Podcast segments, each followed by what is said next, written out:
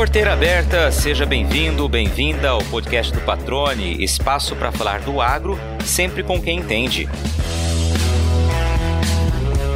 O bate-papo de hoje é com um cara que é muito gente boa e sabe muito sobre integração lavoura-pecuária. Ele foi meu amigo de escola, lá em meados da década de 1990, numa época em que, como ele mesmo cita, a gente nem sabia o que era ter um boleto para pagar, faz um tempinho, né? De lá para cá, ele seguiu um caminho que já era esperado por todos os que o conheciam: o agronegócio. Aliás, a paixão pelo campo vem de berço. Ele é da quarta geração de uma família que encontrou na pecuária uma vocação.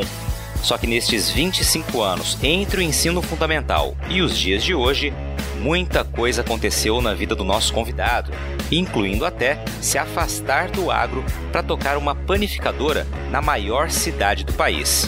Continue aí, que este reencontro de amigos já vai começar.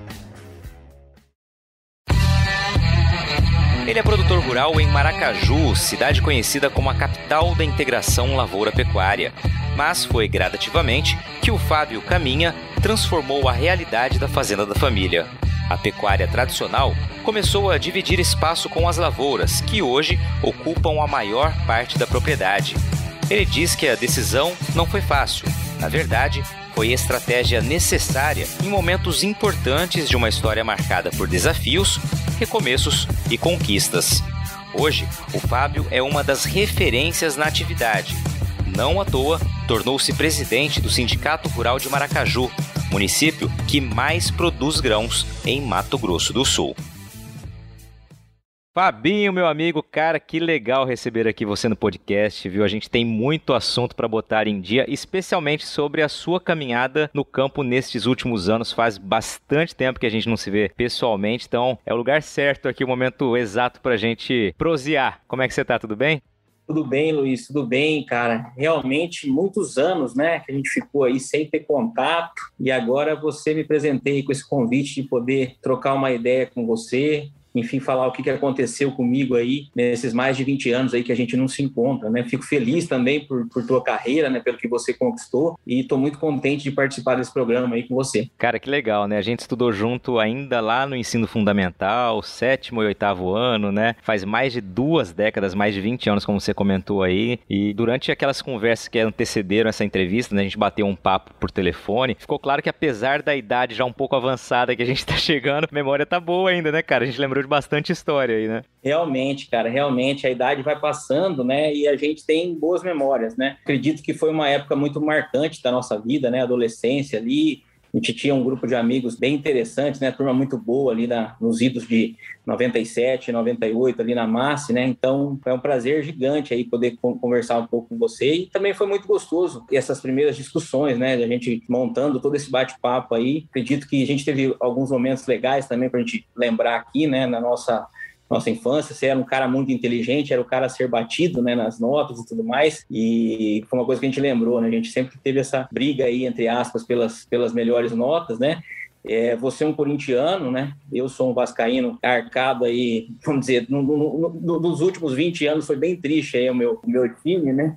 Mas a época que importava, a época que importava, que era essa época nossa aí, meu Vasco ainda me deu algumas alegrias, as últimas, né? Então estamos aí, mas realmente era uma turma muito boa, cara. Foi muito bom é, reviver isso com vocês, esse grupo nosso do WhatsApp aí com mais amigos também, sempre lembrando alguma passagem bacana. Pois é, a gente até jogou bola junto, né, cara? Eu sou um perna de pau declarado, mas eu lembro que até no time do colégio, eu lembro que eu joguei junto contigo aí, a gente fez, fez, fez um barulhinho na época, né? Ah, cara, era mais diversão, né? A gente se esforçava muito, mas realmente não era o dom nosso, né?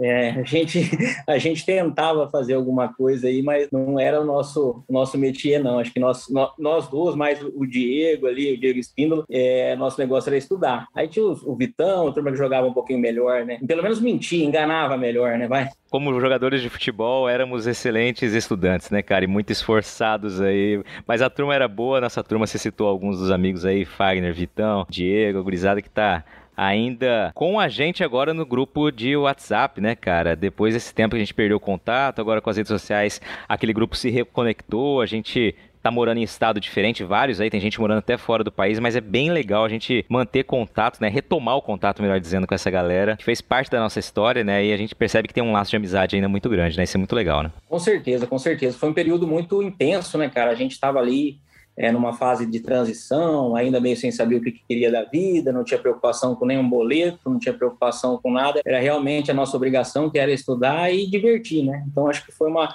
uma fase aí marcante aí das nossas vidas. E é um prazer, né, retomar isso aí agora de novo. Exatamente, cara, é muito legal mesmo. Tenho certeza que quem ouve a gente também deve ter seus grupos de amigos aí sendo retomados, né? Laços reatados aí depois de tanto tempo. É muito bacana poder vivenciar isso novamente, né? Realmente faz parte da nossa história. Agora falando um pouco de você, Fábio, você faz parte da quarta geração de uma família que tem a pecuária no sangue, vamos dizer assim, né? E eu me lembro ainda que quando a gente estudava junto, lá no ensino fundamental, né? No médio a gente não estudava estudava mais junto, mas você sempre é, tinha nos planos manter essa relação com a pecuária. Isso era característico, né? Para quem te conhecia já percebia isso, que você é um cara aí que, que tinha atividade rural na veia, né? É, exatamente, Luiz. É, hoje nós somos a quarta geração, né? Naquela época, a nossa, nossas idas para a fazenda era muito mais divertimento, né? Era andar a cavalo, eu joguei umas armadas aí de laço, então era o que conectava a gente com o campo, né? A nossa propriedade, ela é em Maracaju, né, um município importante hoje aqui no estado do Mato Grosso Sul em termos de produção agrícola, mas que naquele momento, ainda lá nos idos aí no final da década de 90, a nossa família não explorava a agricultura, era uma, uma fazenda de pecuária tradicional, né? Com todas as limitações da pecuária da, daquela época, com baixos investimentos, enfim. E a gente então tinha esse amor pela, pela pecuária desde de sempre, porque era fazenda do tempo do meu bisavô, né? E a minha ideia ali desde a dessa época aí mesmo era, era surfar aí as ondas da zootecnia, alguma coisa do tipo, né? Então foi o que eu desde sempre eu sabia que ia mexer com queria mexer com pecuária é, e a princípio a minha ideia era cursar a, a zootecnia, que era um curso relativamente novo ainda, né, pra, na, naquelas épocas lá, e era o que eu estava buscando ali nessa fase de definir a carreira profissional, né. Pois é, mas no fim das contas, né, a gente conversou aqui antes da entrevista e você me disse que eu acabou optando pela agronomia ao invés da zootecnia. O que aconteceu aí no meio do caminho? Então, cara, eu tenho um, um primo que, que, ele se formou lá na Exalc, né, em Piracicaba, e foi o cara que fez eu virar a chave, assim, da, da zootecnia para agronomia, né, ele é o Luciano Mendes, hoje ele é presidente da Fundação MS, sempre atuante aqui no, no, Mato Grosso do Sul, e eu conheci um projeto de intensificação de pecuária na propriedade dele, ainda nessa época aí, e falei, cara, é isso que eu quero fazer. E conversando com ele, ele falou, cara, se você está querendo ir para essa área mesmo, eu acredito que se você focar para fazer uma agronomia, você vai ter um pouco mais de oportunidades e, e, de repente, lá em Piracicaba, que foi onde eu acabei cursando depois, a Exalc tem um departamento muito forte de zootecnia que você pode é, ter uma, uma, formação bem focada nessa área. E aí, cara, a partir daí foi o que eu defini. Isso foi na, na época do, do primeiro colegial aí. Então, então, a partir desse momento que eu tinha definido mais ou menos o que eu queria, é, o meu pai me incentivou a buscar né, é, a, a, faculdade mesmo fora do, do estado do Mato Grosso do Sul. E eu fui morar com os primos em São Carlos para fazer o terceiro ano e já dirigi meus estudos aí para tentar entrar lá, lá na Exalc em Piracicaba. Legal, agora quando você fala, né, que seu pai te incentivou a morar fora, ele vinha com esse incentivo vinha também com uma preocupação de não deixar você acomodado, vamos dizer assim, em Campo Grande, né, onde você morava com a família. Conta isso pra gente aí, porque eu acho que é importante esse pensamento que seu pai tinha à época. Exatamente, Luiz, exatamente, porque na verdade meu pai também estudou fora, né? E eu acho que a gente, quando tem essa, essa oportunidade, é, volta com a cabeça para que nossos filhos também sigam essa, essa, esse roteiro, né? Você indo para fora, estudar fora, você tem alguns desafios, né? De, de ter que se virar sozinho, dar uma, uma, certa desmamada aí da, da família. E eu acho que meu pai via isso com muito bons olhos, né? Ter essa experiência é, fora de casa, né? Como ele vivenciou isso e acabou incentivando para que eu fosse é, estudar fora, né? E eu também comprei a ideia e achei que seria interessante. Então você vai para Exalc, né? Referência aí quando a gente fala de agronomia, né? É, os exalquianos aí, conheço vários aí, tem muito amor pelo que passaram, pelo tempo que viveram, né? E o que aprenderam e os laços que fizeram na, na Exalc, né? Agora eu queria justamente entender aí, né? Como é que foi a tua vida acadêmica? Aquele Fabinho que disputava sempre as melhores notas ali, queria, ficava bravo quando não estava em primeiro lugar da sala, manteve essa característica característica né, do tempo de Exalc? Como é que foi? Cara, o cenário foi outro, né? A Exalc é uma escola muito tradicional, né? Uma escola é, que tem algumas tradições aí é, centenárias, vamos colocar assim, a escola já tem 120 anos, fez esse ano, então eu participei muito ativamente dessa vida de república, enfim, e dei uma certa deslumbrada no primeiro ano, né? A gente acabou perdendo um pouco o foco. Na verdade, o primeiro ano da agronomia é um ano meio maciço, assim, né? Entra muita matemática, que é as coisas que a gente queria correr, então foi um ano meio pesado. E o ambiente lá em Piracicaba é muito favorável, assim, para você para você conhecer outras pessoas, participar de, de, comissão de integração. Então, fui um cara sempre muito ativo, fui presidente do Conselho de Repúblicas. Enfim, eu era um cara que me soltei bastante lá em Piracicaba, conheci bastante gente. Acho que a escola é uma escola que propicia isso, laços eternos, né? Onde a gente encontra aí exalquianos pelo mundo, a gente tem uma, uma relação muito, muito bacana, assim, saudosista da escola e também de, de gratidão por tudo que a escola nos ofereceu em termos de, de, de oportunidades, né? Então, eu, os dois primeiros anos da Exalc, eu confesso para você que eu levei meio na flauta, né? Assim, um aluno bem regular, nada a ver com aquele Fabinho do ensino fundamental, ensino médio. E depois a gente vai tomando gosto pelo curso, vai descobrindo aonde a gente quer chegar, né? Eu tive umas oportunidades muito bacanas com relação a estágios lá em Piracicaba, que definiram o meu foco dentro da faculdade. E aí, a partir de então, eu comecei a seguir é, uma linha aí, voltando na, na, linha que eu queria mesmo, dentro do departamento de zootecnia. Conta um pouquinho mais dessa fase, é, Fabinho, depois que você então começa a se encontrar, vamos dizer assim, né, com o seu objetivo inicial, que era justamente a pecuária zootecnia, né, dentro da agricultura, como é que você encontrou esse casamento aí? Cara, eu fui, como eu já estava focado nessa área, eu fui atrás de, de professores, né, de grupos de estágio é, ligados à forragicultura, né? E estava começando, cara, um projeto muito interessante, liderado pelo professor Sila Carneiro da Silva, é, de manejo de pastagem. Então, foi um trabalho é, reconhecido aí na, nacionalmente, até internacionalmente, né? Um trabalho com capim marandu, manejado em diferentes alturas de pastejo. O professor Sila voltou, né? Voltar, ele tinha voltado há pouco tempo da Nova Zelândia e estava introduzindo uma, uma mudança. Na verdade, acabou sendo uma mudança conceitual no manejo de pastagem. Né? Então, é, usando é, interceptação luminosa, enfim, alguns conceitos que vinham das plantas de clima temperado, ele estava adequando essas pesquisas é, para as plantas de clima tropical. E eu entrei num grupo dele, entendeu? De estágio, e foi muito interessante, uma vivência muito grande. É, a gente realmente mergulhava na, nos capins, vamos dizer assim. Então a gente tinha estudo desde a, da, das raízes, né, até a bosta da, da, vaca, vamos dizer assim. É um estudo bem completo. Então foi muito legal essa oportunidade que eu tive, né? E eu acredito que foi que foi o que determinou aí o meu futuro, que eu acabei não saindo dessa área. Eu fiquei quatro anos lá junto com o professor, e foi de muito ganho, muito ganho lidando com pesquisa, estudando muito, enfim, focando nessa, nessa área de forragicultura, ecofisiologia de plantas forrageiras, né? Nesse momento, é, é teu olhar também começou a ficar mais focado para aquela integração lavoura-pecuária, a gente está falando aí do início dos anos 2000, né? Ou seja, era um momento em que realmente se intensificava esse movimento no país, né? Se eu não estou enganado. Exatamente, exatamente. Na verdade, isso é uma coisa que a gente já via muito aqui na nossa região, né? Maracaju hoje na verdade, já há alguns anos, é considerada a capital nacional da integração lavoura-pecuária, que é a minha grande paixão. Acho que a gente, ao longo aí da formação, foi caminhando para esse lado. Né? Então, por estar numa região que foi o berço da integração, né, a gente acabou lá dentro buscando isso. Então, o meu trabalho mesmo de conclusão de curso, eu já realizei aqui, aqui em Maracaju, na propriedade do Dr. Mandi, grande Dr. Mandi, justamente com integração lavoura-pecuária,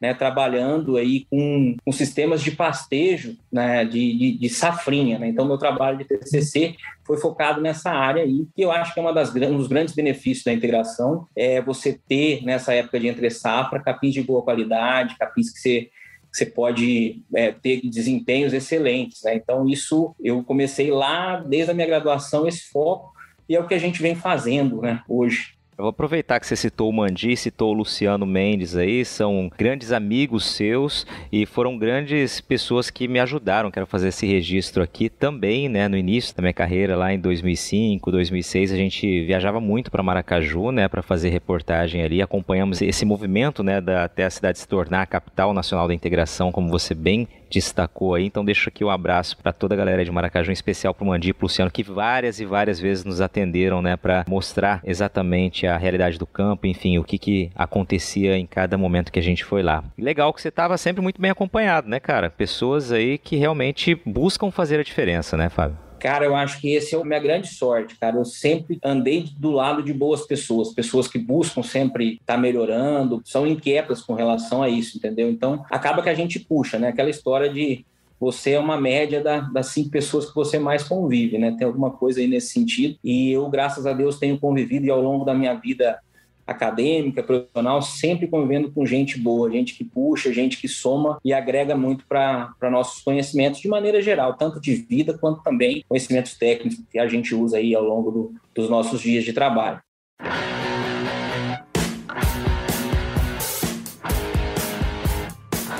Você está ouvindo o podcast do Patrone. Agroinformação com quem entende.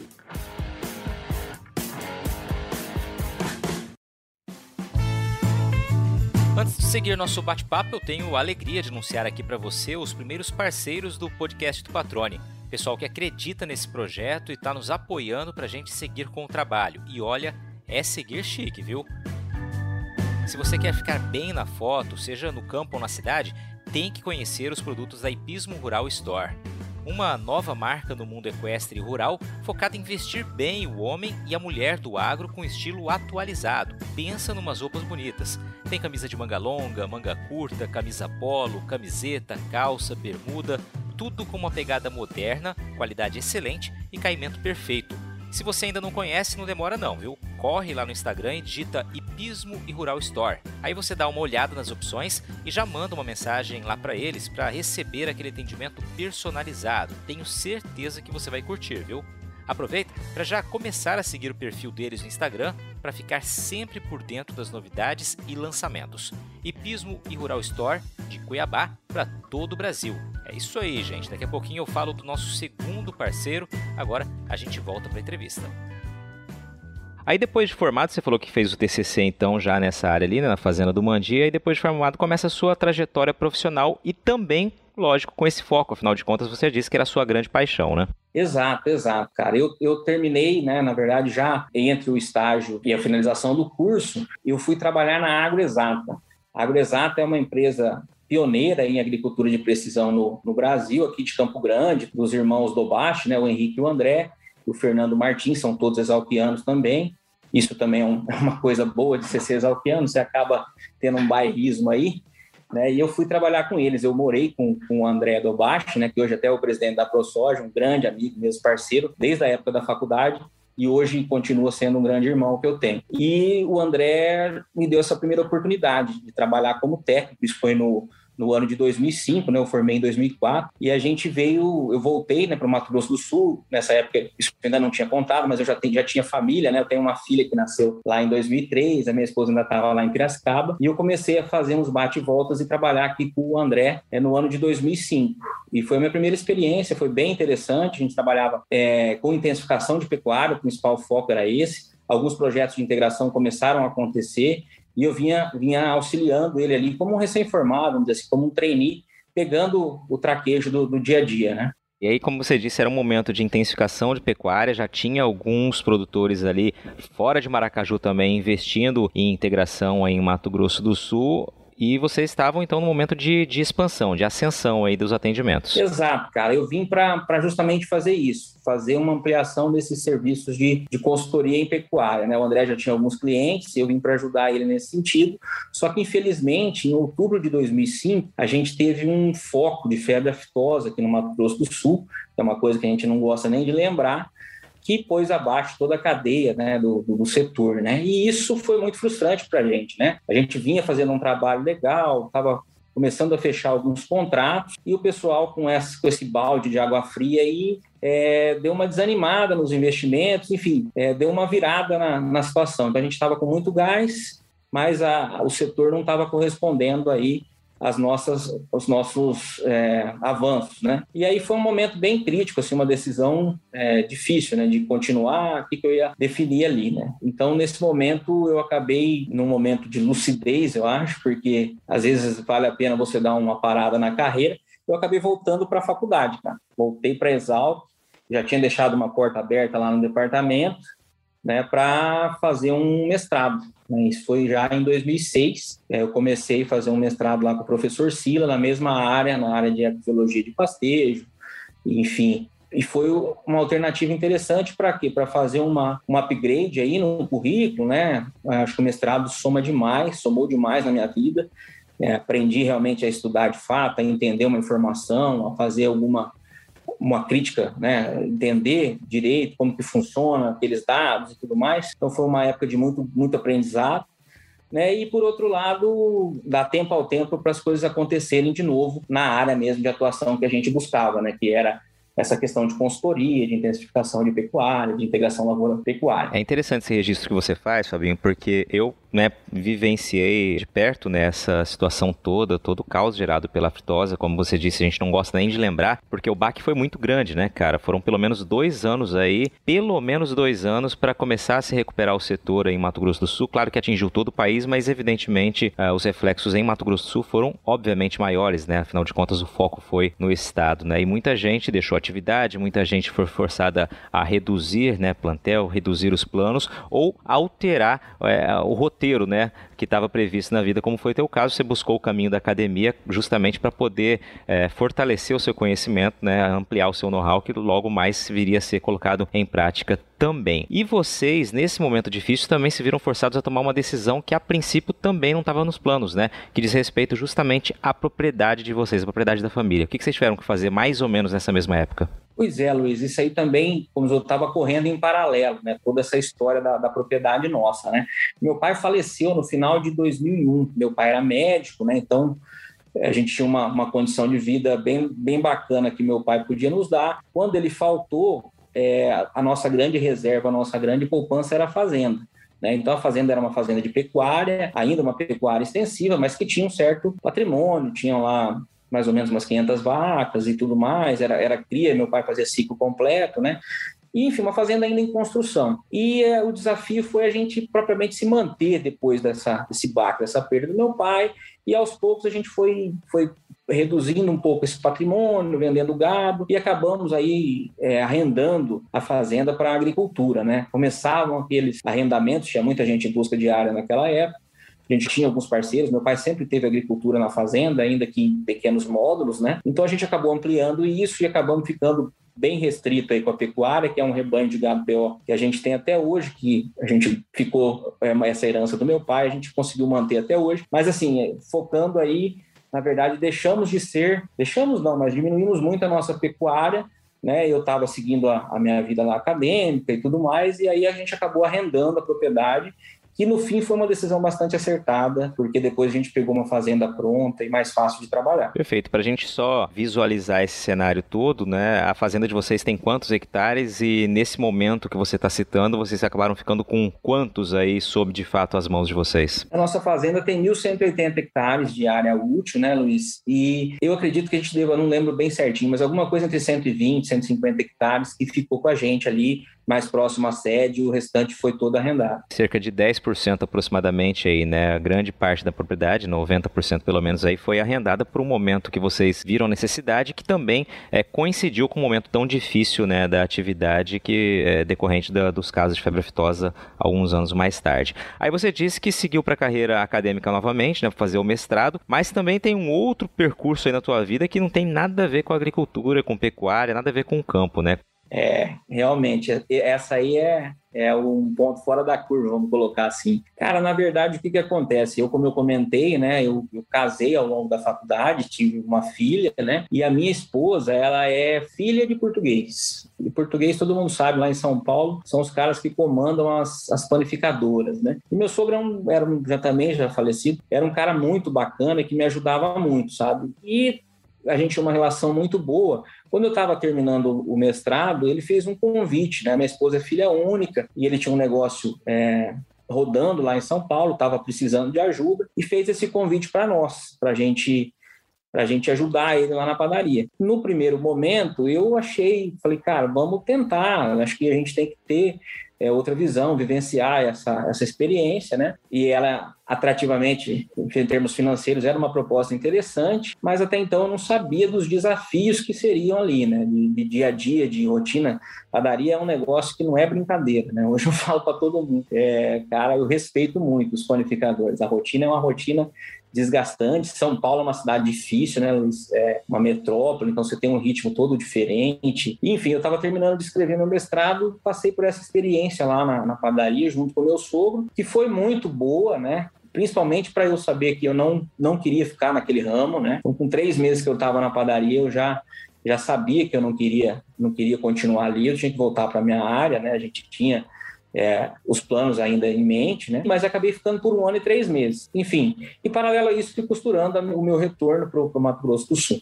Legal, Fabinho. Aí você ficou aproximadamente esse um ano e três meses aí na padaria. É uma atividade, como você citou, bem diferente da que você estava habituado. Então você teve que aprender muita coisa nova. E imagino que do que você aprendeu, algo você pode possa ter levado depois para o campo também, né? Com certeza, Luiz. Foi uma, uma época de bastante aprendizagem, né? Meu sogro, ele tinha um, um sistema de gestão dentro da padaria muito interessante, principalmente gestão de pessoas, sabe?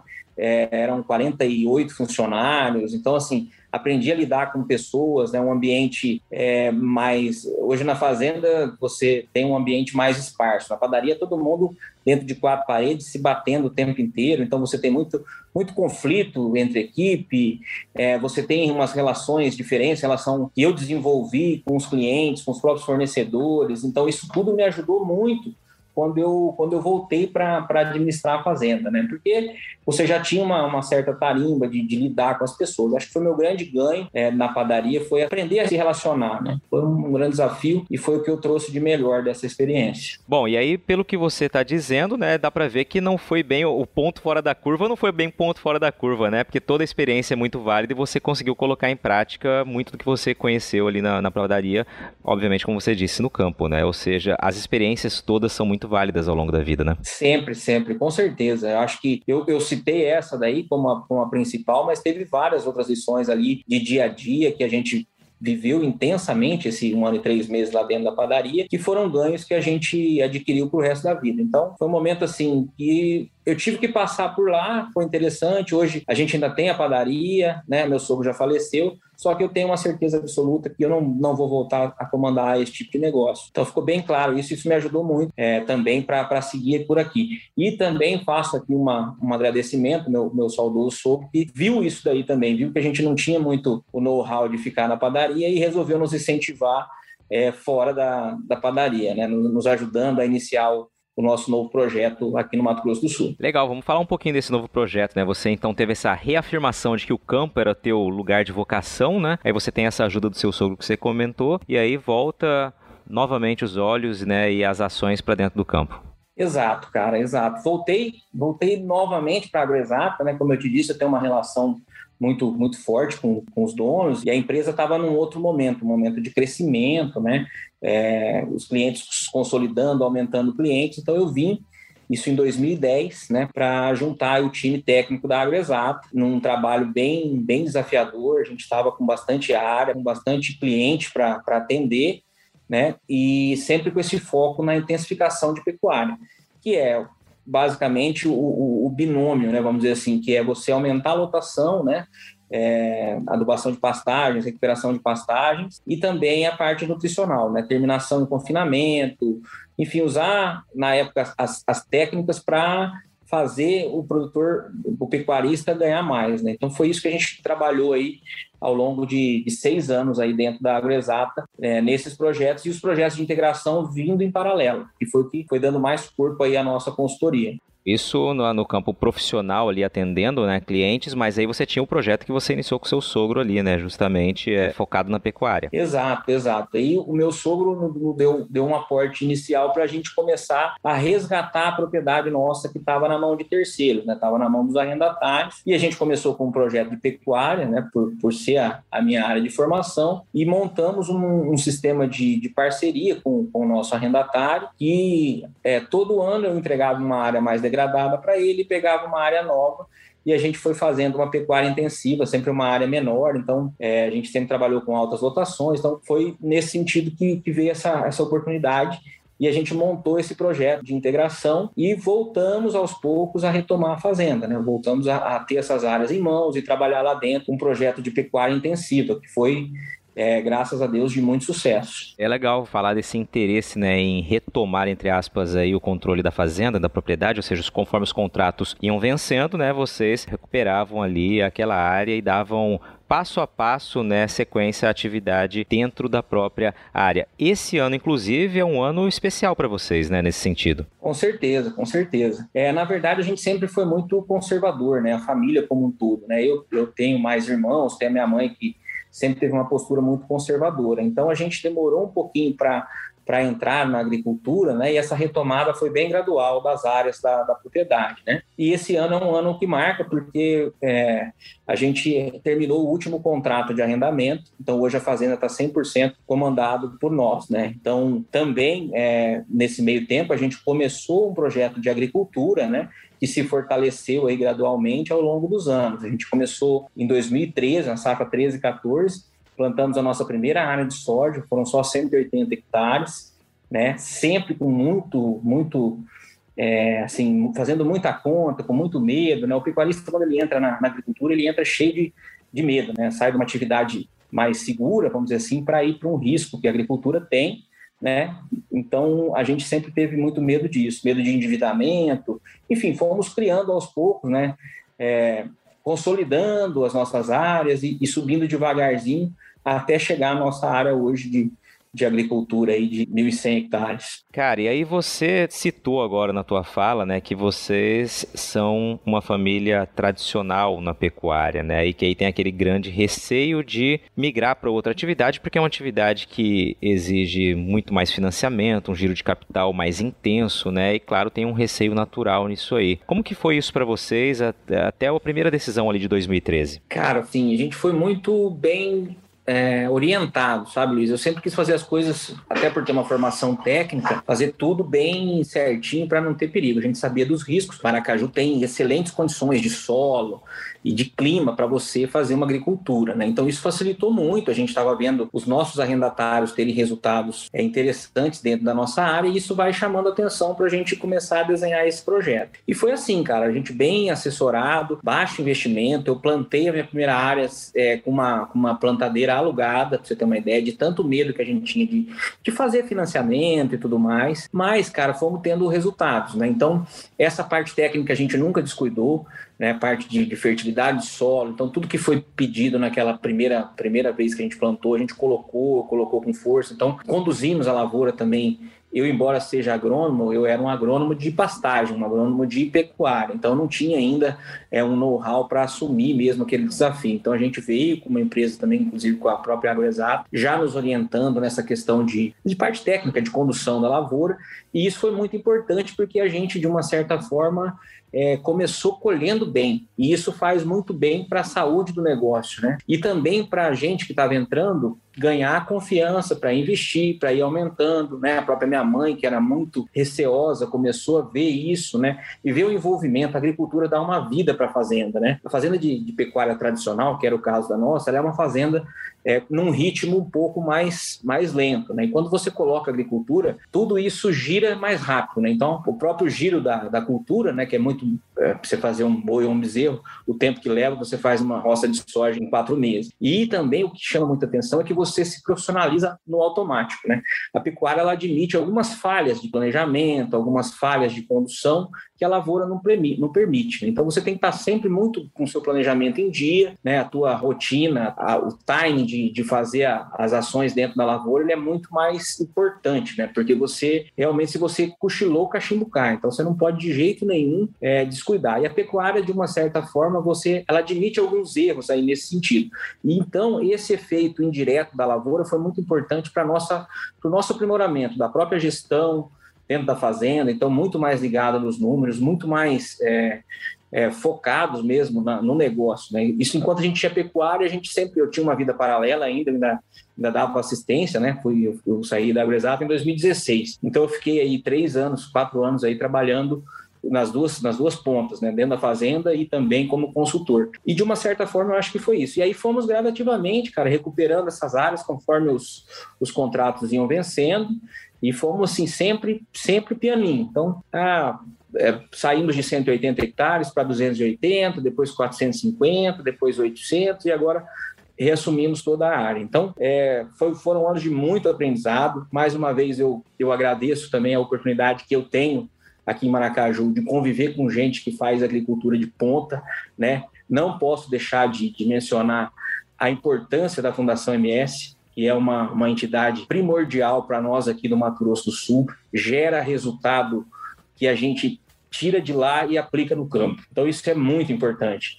E a Fundação é uma, uma instituição que vem aí entregando para o produtor é, dados que ele pode usar e com muita confiança. Então, sempre experimentos bem embasados que fazem toda a diferença e faz com que a gente sempre tenha é, boas, boas produtividades, tanto na soja quanto no milho. Eu acho que vale ressaltar essa grande instituição do nosso estado. Certamente, cara, certamente, muito bem destacado, ressaltado, né, essa importância, a contribuição que a Fundação MS em Mato Grosso do Sul tem dado para o setor agropecuário, né? Isso é, sem sombra de dúvidas, fruto de muito trabalho, muito estudo, muita pesquisa, que hoje gera resultado em muitas propriedades, em muitas histórias de vida, como você testemunhou aqui. E é interessante, né, Fabinho, quando a gente vê como a vida da gente, ela vai nos proporcionando caminhos e eles acabam se cruzando novamente lá na frente, né? Tudo vai fazendo mais ou menos um sentido, né? Todas as dificuldades que você encontrou, os obstáculos que vieram, as oportunidades que apareceram, os caminhos pelos quais você passou, desde a consultoria, né, as pessoas com as quais você se relacionou, hoje fazem uma diferença muito grande no que você pode colocar dentro da tua propriedade, né? Tudo que você trouxe de bagagem aí e de conhecimento, de fato tem feito resultado aí na, na tua atividade principal, que é o negócio que você toca, né? Com certeza, Luiz, com certeza. Eu acredito que esses anos aí, seis anos que eu trabalhei como consultor também, tive o privilégio de trabalhar com muita gente boa, né? Então eu, eu me enriqueci muito a minha formação dentro das propriedades que eu assistia, né? Trocando ideia, reuniões de alto nível com diferentes profissionais, isso aí enriquece muito. Então eu, eu trabalhava, mas ao mesmo tempo que eu estava ali, eu estava ganhando conhecimento, né? Ganhando know-how. A agricultura para mim era uma atividade nova. A maioria dessas fazendas já tinha mais tempo de agricultura convivendo. Então assim, para mim foi um ganho é, muito grande ter sido consultor em fazendas de ponta e poder trazer isso depois para minha experiência própria dentro da minha fazenda. Você sabe que estar bem informado é uma condição básica para todo mundo que quer ter sucesso no que faz, né? Na era da fake news, então, é fundamental saber onde encontrar conteúdo com qualidade e principalmente credibilidade e é comprometido com você que o portal Leia Agora montou uma estrutura robusta, com uma equipe experiente que faz jornalismo com responsabilidade e de um jeito muito dinâmico. Com a proposta de inovar e fazer diferente, o portal se tornou a primeira multiplataforma com conteúdo online e audiovisual aqui em Mato Grosso. Olha que legal! Lá você fica sabendo tudo sobre política, esporte, cultura, entretenimento e também sobre agronegócio. Aliás, já anota aí toda quarta-feira à noite tem o programa Agro Agora, apresentado pela produtora rural Adriane Steinmetz, que traz temas super importantes do setor com todo o conhecimento de quem também está do lado de dentro da porteira. Vale a pena conferir, viu? Para acessar esse conteúdo no site ou nas redes sociais, é só digitar leiagora.com.br. Você já destacou aí que a agricultura hoje toma grande parte da propriedade, né? É o grande foco, mas vocês não deixaram a pecuária de lado. Como que vocês têm tocado o negócio aí hoje? Pois é, cara. É, como a gente já comentou, a gente está numa região nobre, né? Então, aqui em Maracaju, hoje, realmente, é, você fazer uma pecuária, você tem que fazer uma pecuária muito intensiva e é o que a gente vem buscando. Então, hoje, o negócio da fazenda da família, né, está é, tá focado principalmente na agricultura, agricultura de grãos, né, e também a gente não deixou morrer a nossa essência de pecuária. Então, hoje a gente tem módulos menores dentro da fazenda, trabalhamos aí em termos, conforme o ano, de 70 a 100 hectares, né, trabalhando com pecuária intensiva, então lotação alta, a gente tem obtido lotações de verão aí na casa de 4,5, 5 as por hectares, né, é o que a gente vem, vem buscando e vem trabalhando, fazendo rotatividade, que eu acho que é um ganho fantástico dentro da, da integração, então todo ano sai área da lavoura para a pecuária e sai área da pecuária para a lavoura, né, isso aí faz com que você tenha sempre bons pastos, né, pastos capazes de suprir uma lotação alta sem um grande aporte de, de, fertilizantes, né, que acaba encarecendo o sistema. Então, hoje, assim, a nossa propriedade principal é a Santa Sofia, aqui em Maracaju, e paralelo a ela, a gente tem um arrendamento que a gente faz uma, uma recria é, numa região mais próxima a Campo Grande, ali a Terentos. Esses animais a gente recria lá e agora, nesse período entre maio e junho, quando a gente tem, é, a gente não costuma plantar 100% da nossa área de soja em milho safrinha por conta de janela e tudo mais, e como a gente tem integração. Então, eu tenho alguma área de reserva que faz é, faz braquiária pós-soja, que recebe esses animais lá do arrendamento para fazer uma recria, terminar, recria pasto e terminar em confinamento, tem ano que a gente termina pasto. Aí é conforme o, o, o, mercado vai sinalizando, né? Então, a gente ainda, eu falo assim, eu adoro soja, adoro milho, mas o que enche os olhos da gente é um, é uma novilha gorda, um boi gordo, é um pasto verde. Porque é a essência nossa, nós somos criados assim. Pois é, agora pegando esse gancho da essência da família, você, sua mãe, seus irmãos aí, né, que tem isso no sangue, vindo dessa família com tradição na pecuária, vocês acreditam que voltariam a investir apenas em gado? Cara, hoje eu acho muito difícil a gente voltar a ficar 100% com pecuária dentro da fazenda, né? Na verdade, a gente hoje está numa fase de consolidação da agricultura, né? Com projetos novos. No ano que vem, a construção de um, de um silo, né, de um armazém. Então, assim, hoje nossos passos estão focados na agricultura. Embora o nosso grande sonho é ter é, alguma outra área numa região talvez não tão nobre quanto, quanto a nossa área aqui em Maracaju, que a gente pudesse fechar aí essa conta, né? Então, acho que o grande sonho aí nosso da família é a gente conseguir adquirir ou de repente até arrendar uma propriedade que a gente possa fazer uma pecuária é legal e de repente trazer esses animais para terminar né, na nossa estrutura de hoje, né, aqui em Maracaju. Mas o caminho das pedras você já deixou claro, né? É sempre buscar eficiência, né, cara? Em quaisquer que sejam as atividades, é buscar eficiência. Vocês têm obtido resultados aí muito expressivos na pecuária intensiva, né? 4,5A, 4,5A que você citou, se eu não estou enganado aqui, são números muito acima da média nacional e é um caminho que a atividade é, exige que seja tomado, né? E que seja alcançado um resultado que a atividade cada vez mais exige essa eficiência, né? Exatamente, Luiz, exatamente. Eu acho que, na verdade, em tudo, né, cara, da vida a gente tem que ser eficiente, né? Na pecuária não é diferente, ainda mais quando você está numa região dessa que é nobre. É, você tem que, que extrair ao máximo, né? Hoje a gente tem, tem uma dificuldade de encontrar áreas, de expandir áreas, né? Então você tem que ser muito eficiente no que você tem para trabalhar. E aí você não pode, né, trabalhar com, com índices produtivos abaixo da média, né? Você tem que trabalhar sempre acima. E a integração te propicia isso, né? Você fazer um projeto de pecuária intensiva, onde você não entra com a integração, ele é um processo muito mais oneroso, né?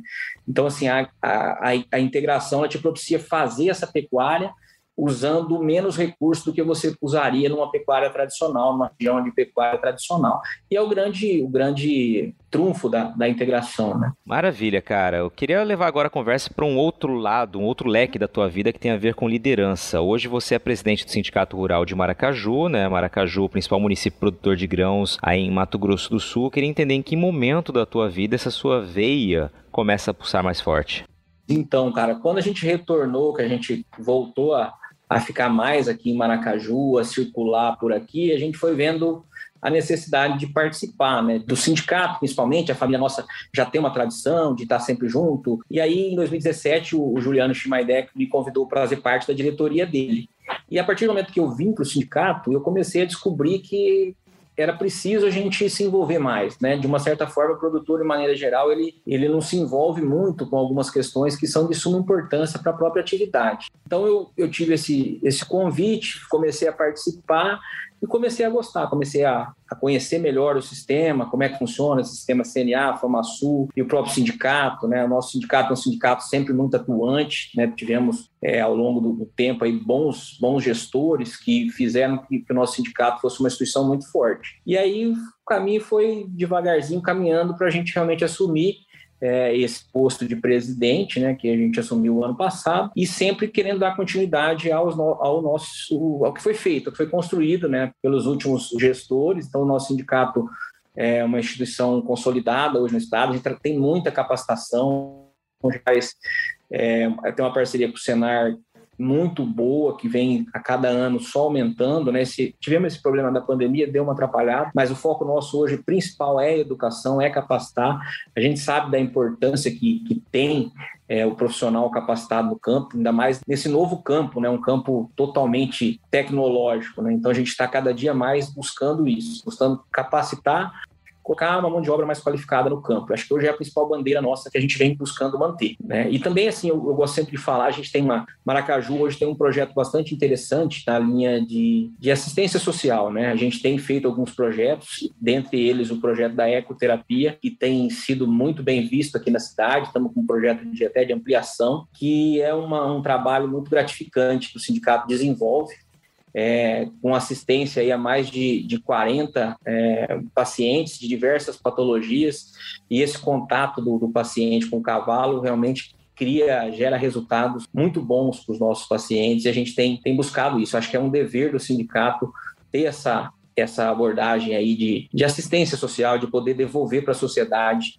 é, em benefícios, né? Excelente, cara. Parabéns pelo trabalho. Eu acho fantástico, né, ter essa visão de fato de devolver, né, de contribuir de alguma forma, né? O setor contribui muito, mas quando a gente vê ações ah, assim como as que você mencionou agora, a gente sabe que sempre pode contribuir mais, né? Muito legal isso. E quando você fala da capacitação, a gente havia comentado sobre a importância de ser eficiente, né, de buscar eficiência e a eficiência passa pela capacitação, pelo um time de colaboradores, né, bem treinados, né, aptos a dar todo o suporte necessário no momento em que a atividade está cada vez mais tecnológica, né? Você precisa saber extrair o máximo dessas tecnologias, extrair o máximo das ações ali do dia a dia para conseguir resultados cada vez mais amplos, né? Então é um casamento perfeito aí que vocês fazem, né? Com o Senar, assim como outros sindicatos rurais, né? Mas focar na capacitação é fundamental. Queria aproveitar essa deixa para te perguntar, como uma liderança hoje do setor, Fábio, como você enxerga o atual momento da atividade? A gente vive uma realidade hoje de preços elevados, porém custos nas alturas, né? Tanto na agricultura quanto na pecuária. Na agricultura a gente tem uma safra prejudicada pela falta de chuva, sei que foi um problema sério aí também na região de Maracaju,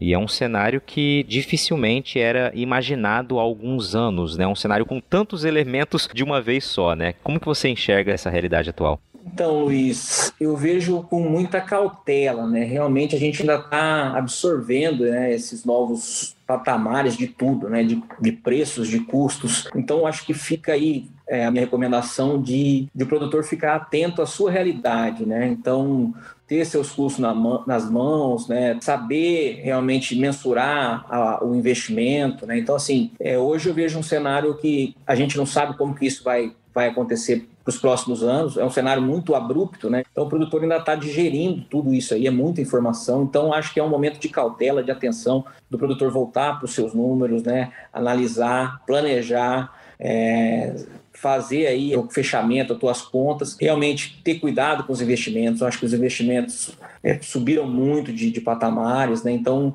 de repente, esse mercado volta e aí você faz uma conta pensando numa soja de 130, 150 reais. Se isso no médio prazo volta para 70, 80, que era o que a gente tinha o ano passado, então isso pode, pode realmente é, deixar muita gente aí com endividamento elevado. E, e aproveitar esse caixa né, que está sendo feito para justamente isso, reduzir endividamento. Né, eu acho importante trabalhar com um pouco mais de, de recurso próprio, é, é com certeza uma, uma opção boa para fazer com, com, que melhore toda a engrenagem financeira das operações. Legal, Fabinho. Cara, que prazer conversar contigo. Né? A gente relembrou algumas histórias aí, deu para entender um pouco da tua trajetória. Tenho certeza que serve de exemplo para muita gente que nos ouvir. Né? A gente falou aqui em mudar no meio do caminho as estratégias né, forçadas, é, uma, uma alteração forçada pelas circunstâncias é, que a vida vai impondo, né? Mas ao mesmo tempo aproveitar essa necessidade para gerar oportunidades. Acho que é muito legal, cara, muito legal mesmo bater esse papo com você, relembrar um pouquinho da nossa amizade lá de trás, né, cara? E a partir daqui eu tenho certeza que a gente vai cada vez mais manter contato. Obrigado por ter aceitado esse convite, ter contribuído com a gente aqui contando um pouquinho, dividindo um pouquinho, né, do que foi a tua vida nesses últimos anos aí.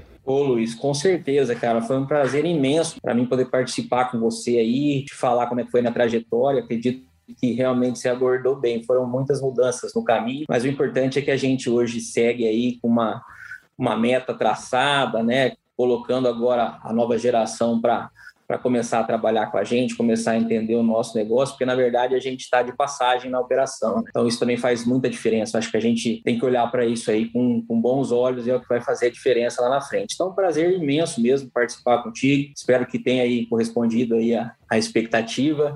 E foi muito bom esse bate-papo, cara. E também precisamos urgente tomar aquela gelada, né? Que tá só na promessa e a gente até já tá trabalhando e não conseguimos ainda encontrar. Então vai ficar, vai ficar marcado aí com certeza. Um... Legal, cara. Compromisso fechado, então, aqui, firmado, né? Aquela gelada regada a um bom churrasco, né? E já que tá vindo de Maracaju, com a linguiça de Maracaju tão tradicional aí também, pra gente poder petiscar.